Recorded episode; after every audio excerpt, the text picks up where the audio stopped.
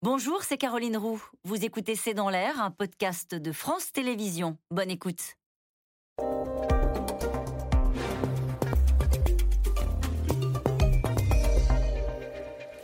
Bonsoir à toutes et à tous. C'est dans l'air l'invité. Je reçois ce soir Éric Dupont-Moretti, le garde des Sceaux. Bonsoir. Bonsoir madame. Merci d'avoir accepté notre invitation. Je voudrais avoir votre sentiment et peut-être votre réaction à un sujet qui a fait la une de l'actualité ces derniers jours. Les partis politiques, et en particulier cette semaine la France Insoumise et les Verts, sont confrontés à des cas de violence intrafamiliale, de harcèlement. Et ils ont mis en place, en interne, euh, des comités contre les violences sexuelles, des cellules d'écoute qui mènent des enquêtes. Euh, que dit le garde des Sceaux euh, face à cette manière de conduire des procédures en interne aux partis politiques sur des affaires comme celle-ci? Le garde des Sceaux il dit qu'il n'y a qu'une justice, qu'elle ne se rend ni sur les réseaux sociaux. Ils ont leur intérêt, les réseaux sociaux, parce qu'ils permettent d'une certaine façon la libération de la parole de la femme.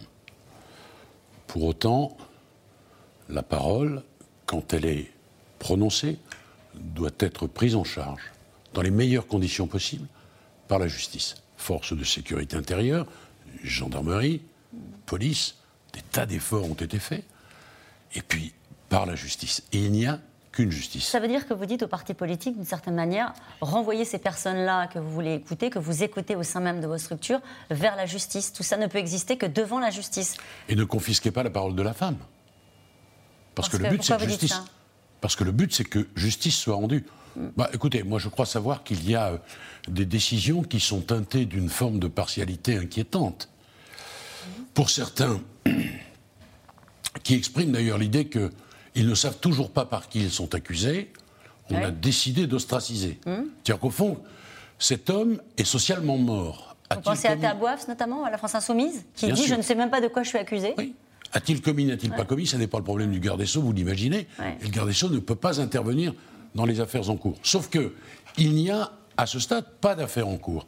Et que c'est le politburo de LFI qui a décidé, de façon très singulière.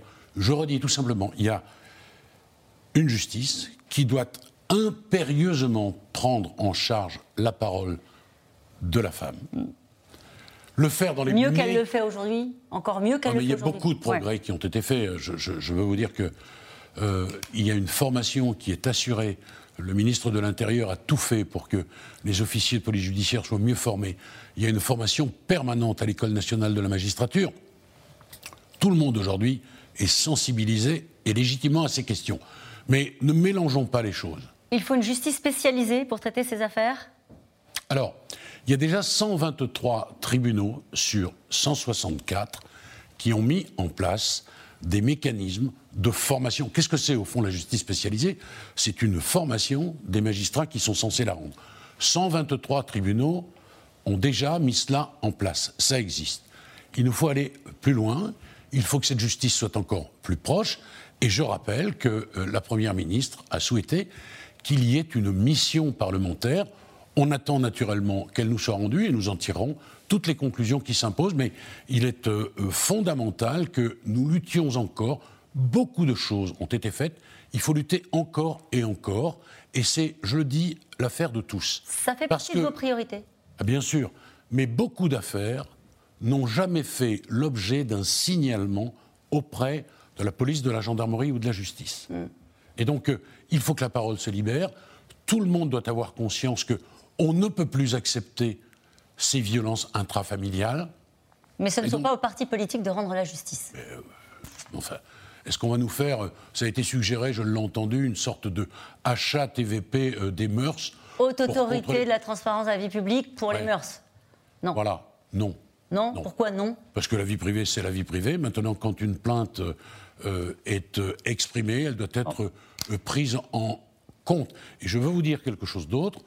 Il n'existe pas dans le Code de procédure pénale cette notion de main courante. Ah bon? Non. Parce qu'évidemment, l'ex-conjointe de, Adrien Quatennens aurait déposé une main courante. Ça n'existe pas, c'est une, plainte. C'est une expression que la police et la gendarmerie ont utilisée pour des statistiques, mais dans le Code de procédure pénale, cette main courante n'existe pas. Et donc, quand une parole est formalisée, elle doit être prise en compte. Et c'est une plainte C'est ça, c'est comme ça que ça s'appelle. Bien sûr. Euh, vous, avez, vous êtes exprimé ce matin chez nos confrères du Parisien et vous envisagez, dites-vous, le retrait de l'autorité parentale aux parents auteurs d'infractions sexuelles. Pourquoi vous ne faites que l'envisager? Parce que euh, c'est la Civise qui, euh, dans son travail, a exprimé, il y a un rapport intermédiaire. La Civise, moi je ne sais pas ce que c'est. Alors la Civise est, est, conduite par un éminent magistrat, M. Durand, et il a en charge d'améliorer la situation des enfants victimes. Bon. Il y a un certain nombre de travaux qui ont d'ores et déjà été communiqués, un rapport intermédiaire, on est très attentif à ce que nous dit la Civise. Sur cette question euh, du retrait de l'autorité parentale, on a déjà beaucoup plus de retraits qu'autrefois. On envisage, ils envisagent, la Civise, la systématisation. On est à l'étude sur cette question. C'est une question importante. Et, pardon, et, c'est important aussi, votre budget. Et, on va en parler parce que ça fait partie. Il y a, deux autres sujets que je voudrais euh, évoquer avec vous ce soir. Euh, vous avez un budget en hausse, je, le précise, parce que ce n'était pas toujours été le cas pour la justice euh, en, hausse de 8%. C'est 26% de plus depuis que vous êtes arrivé à votre poste de garde des Sceaux. Parmi vos priorités, naturellement, j'ai envie de dire, il y a la lutte contre la délinquance du quotidien. Avec quels moyens supplémentaires et quelle méthode, quelle approche? On a l'impression que c'est un sujet contre lequel on se heurte systématiquement. Alors, d'abord, je vais vous dire deux mots sur le budget, si vous me autorisez. Plus 8% cette année. En matière, en matière budgétaire, 3 x 8, ça ne fait pas 24, mais 26. 26%, 40, 44% d'augmentation euh, depuis le précédent quinquennat, ce qui est énorme. La justice du quotidien, c'est par exemple permettre à des délégués du procureur de se rendre là où les infractions ont été commises pour les sanctionner tout de suite, immédiatement. C'est aussi permettre, grâce aux embauches que nous avons autorisées, encouragées, d'aller beaucoup plus vite et de déstocker des dossiers qui paralysent l'action de la justice. je vais vous donner un exemple. À Toulon, en matière euh, familiale, les divorces, on a une réduction de plus de 31% des stocks grâce aux embauches massives auxquelles nous avons procédé. En matière pénale, 23%. Ça veut dire quoi ces 23% de stock? Le mot n'est pas très joli. Ça veut dire que les dossiers, ces dossiers-là sont traités et que ça permet à la justice d'aller plus vite. Nous voulons une justice qui protège, une justice qui est plus efficace, qui est plus proche et qui est plus rapide. Le problème, ce n'est pas une justice laxiste. Le problème, c'est une justice pas assez rapide. Alors, sur le laxisme, j'ai déjà eu l'occasion de m'exprimer. Je veux dire que c'est le terrain de jeu des populistes. On a les chiffres. On est passé, en moyenne, en matière correctionnelle, d'environ six mois d'emprisonnement par peine correctionnelle prononcée à plus de neuf mois en 15 ans. Et en matière criminelle, je rappelle d'ailleurs qu'en matière criminelle, ce sont les Français qui rendent la justice. Ils appartiennent au jury populaire. On est passé de 14 ans à plus de 16 ans personne ne peut dire que la justice est laxiste. Maintenant, je vais vous dire, telle ou telle affaire peut nous interpeller, bien sûr, sur le nombre d'affaires prononcées, sur les milliers d'affaires prononcées. Mais le garde des sceaux, contrairement à ce que pensent certains, ne peut pas intervenir.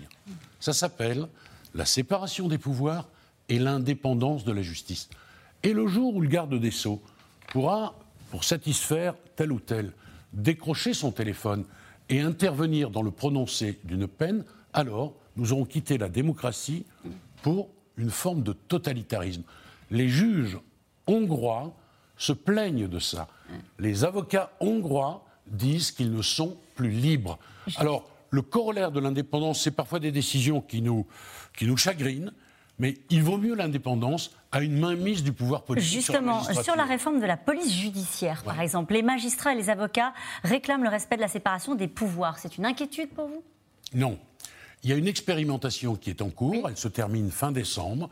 Je travaille main dans la main avec le ministre de l'Intérieur. Et voilà ce que je peux vous dire à ce stade avec le ministre de l'Intérieur qui s'est exprimé. Oui, donc il n'y a pas de. Tout, se passe bien entre vous, c'est ça que vous voulez nous dire sur ce sujet-là Non seulement tout se passe bien entre nous, on travaille ensemble. Vous dites qu'il y a des inquiétudes qui se sont exprimées. Oui.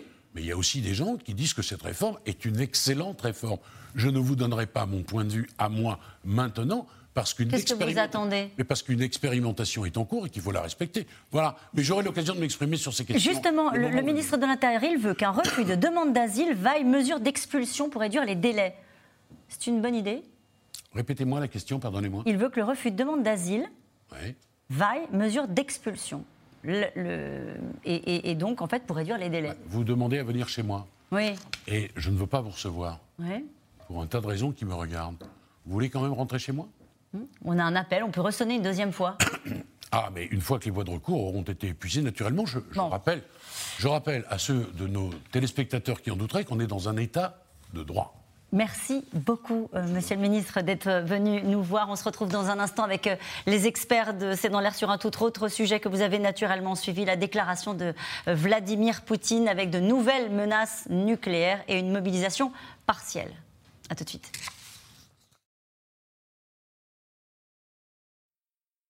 C'était C'est dans l'air, un podcast de France Télévisions. Alors s'il vous a plu, n'hésitez pas à vous abonner. Vous pouvez également retrouver les replays de C'est dans l'air en vidéo sur France.tv.